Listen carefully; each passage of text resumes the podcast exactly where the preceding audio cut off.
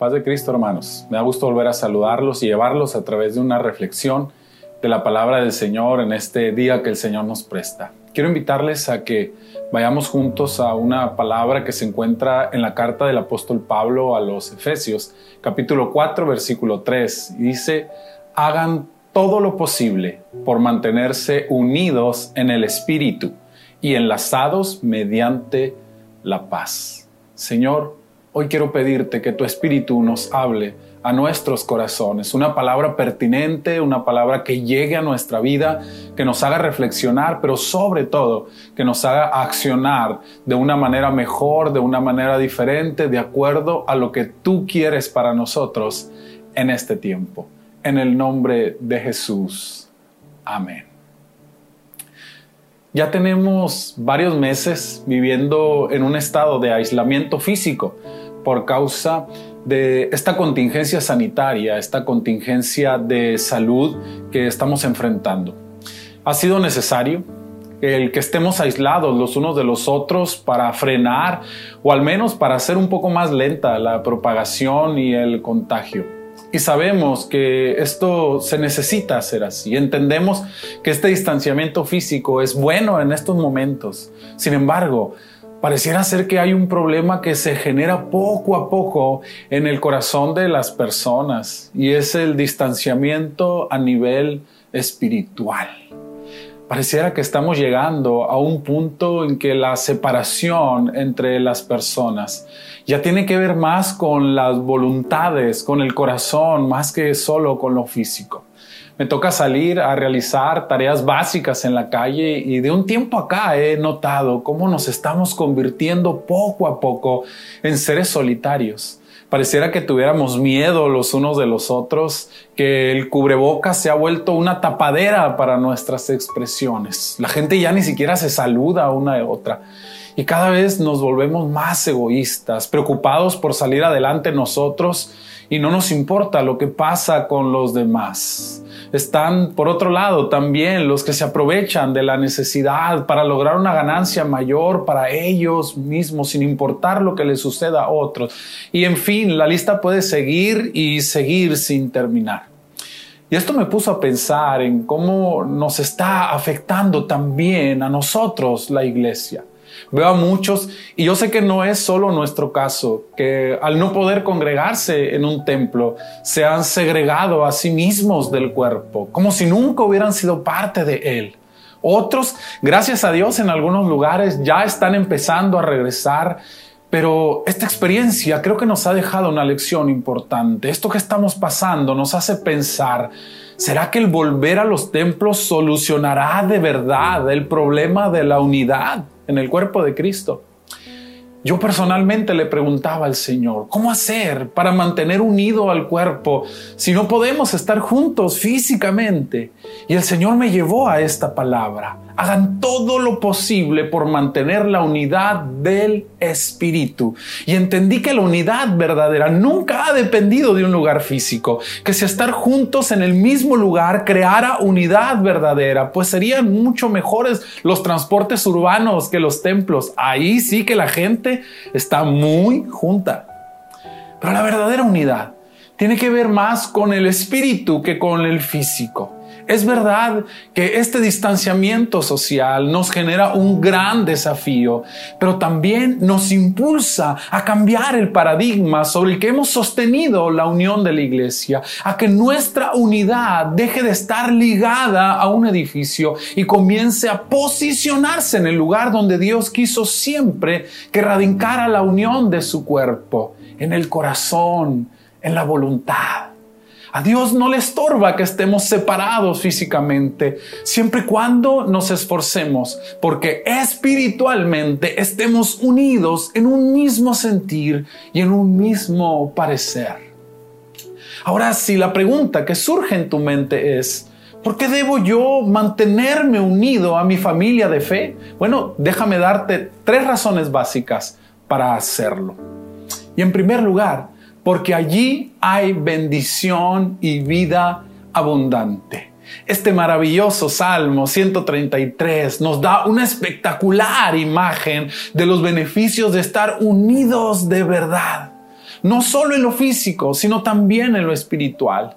Y nos dice, entre otras cosas, que la unidad del cuerpo es una señal de la presencia del Espíritu Santo en nuestra vida. Dice que es como el aceite que desciende desde la cabeza y que baja por la barba de Aarón y desciende hasta el borde de sus vestiduras. Y este aceite se refiere a la unción que representa la presencia del Espíritu Santo en nuestra vida, lo cual nos da un mensaje muy claro. Si el Espíritu de Dios está sobre ti, hermano, forzosamente te llevará a buscar la comunión con el cuerpo de Cristo. Si tú no sientes necesidad de estar con tus hermanos, es necesario que te preguntes si realmente el Espíritu de Dios está sobre ti. Decir que tienes una comunión floreciente con el Espíritu Santo y no estar siendo movido, estar junto a tus hermanos, te hace caer en una gran incongruencia con la palabra y con la esencia misma del Espíritu. Recuerda, mi hermano, que cuando el Espíritu Santo vino el día de Pentecostés, la característica fundamental fue que estaban todos unánimes juntos. Querido, no puedes crecer en tu relación con Dios sin estar unido a tus hermanos. Pero déjame mencionarte una segunda razón para esto. Y es que nadie puede desarrollar su llamado supremo en soledad. Dios nos dejó una gran encomienda. Vayan y hagan discípulos. Todo lo que nosotros hacemos por el reino de Dios se resume en eso. Y para ello Jesús reunió a su iglesia. No importa de qué manera lo hagas tú o qué tanto alcance de manera personal puedas tener. Tal vez tú me puedas decir, pastor, yo he logrado mucha influencia a través de lo que yo en lo personal hago. Y si es así, te felicito, mi hermano. Eh, de verdad, sigue adelante. Pero yo quiero invitarte a que no desestimes el gran poder de la comunidad en el cumplimiento de la gran comisión. Si tú eres de los que dicen, yo no necesito la iglesia para poder cumplir la gran comisión, déjame decirte con mucho amor que Dios piensa todo lo contrario y créeme, nadie le gana a sus pensamientos. Nada de lo que tú hagas, hermano, no importa qué tan bueno sea, alcanzará su máximo potencial si no estás unido en el espíritu al cuerpo. Y si esas dos razones no fueron suficientes, déjame darte una muy, muy poderosa. Estar unido honra la obra de la cruz. Otro de los elementos que el apóstol Pablo menciona en el pasaje de hoy es que debemos mantener lo que él llama el vínculo perfecto de la paz. Y yo me preguntaba, ¿cuál será ese vínculo de la paz? Bueno, el mismo apóstol responde esa pregunta en el capítulo 2 de esta misma carta cuando dice, porque Cristo es nuestra paz. De los dos pueblos ha hecho uno solo, derribando mediante su sacrificio el muro de enemistad que nos separaba.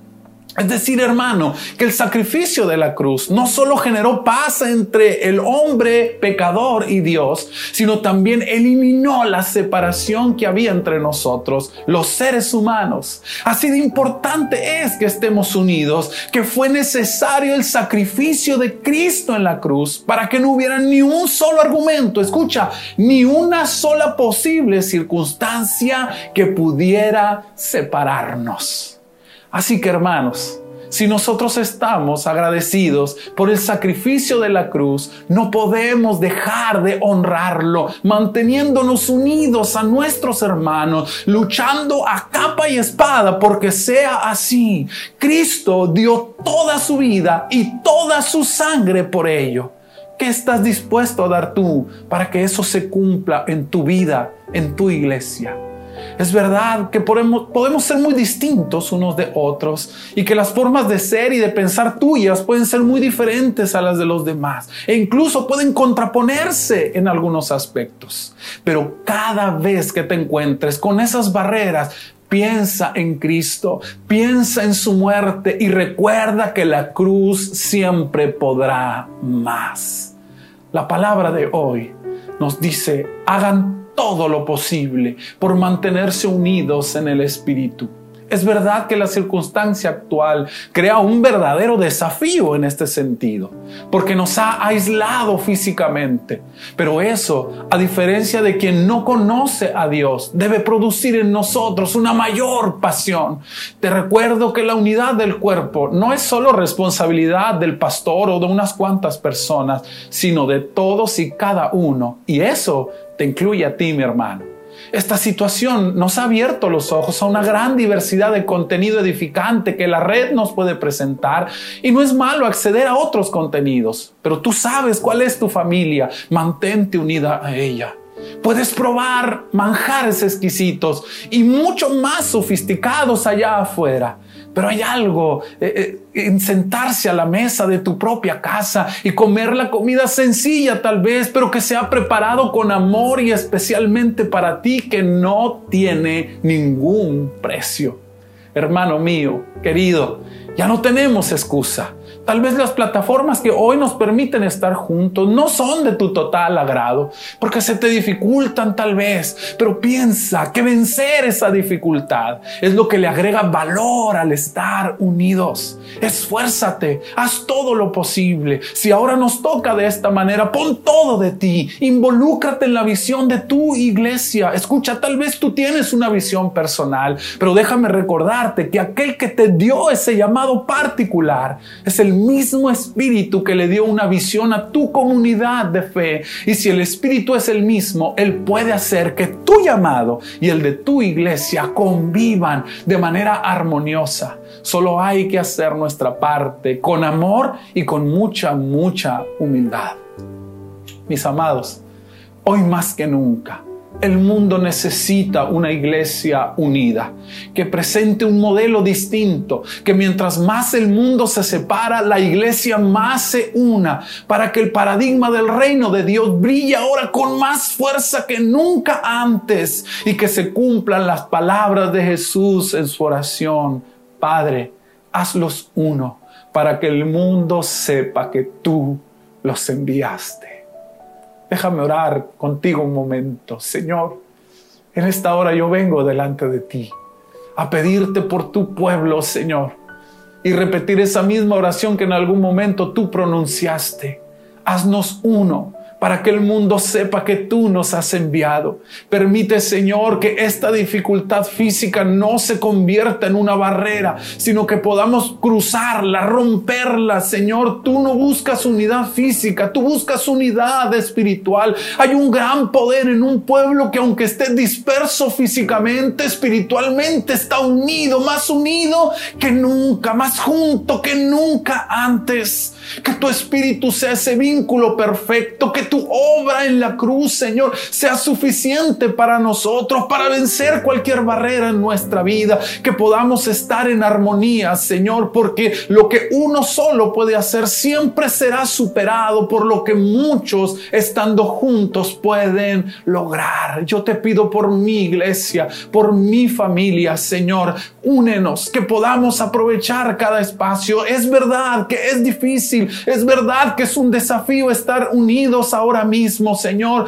pero es más grande tu poder, tu pasión en nosotros, tu amor en nuestras vidas, que tu Espíritu Santo nos, nos una, Señor, y nos impulse a estar juntos. Si en verdad estás con nosotros, Señor, nosotros buscaremos y siempre encontraremos, por difícil que sea, una manera de mantenernos unidos como una familia, orando unos por otros, buscándonos a otros, procurándonos de la manera en que podamos hacerlo hoy en día, Padre, pero que tu amor fluya abundantemente. Este mundo necesita ver un cuerpo que está unido a pesar de la distancia, porque somos nosotros los que fuimos llamados a mostrarle al mundo cómo es que se debe de vivir. En el nombre de Jesús. Amén. Hermano, quiero despedirme recordándoles que los amo que los amo profundamente y que aunque no podamos estar juntos en lo físico, nuestros corazones pueden estar más unidos que nunca. Que Dios les bendiga a todos.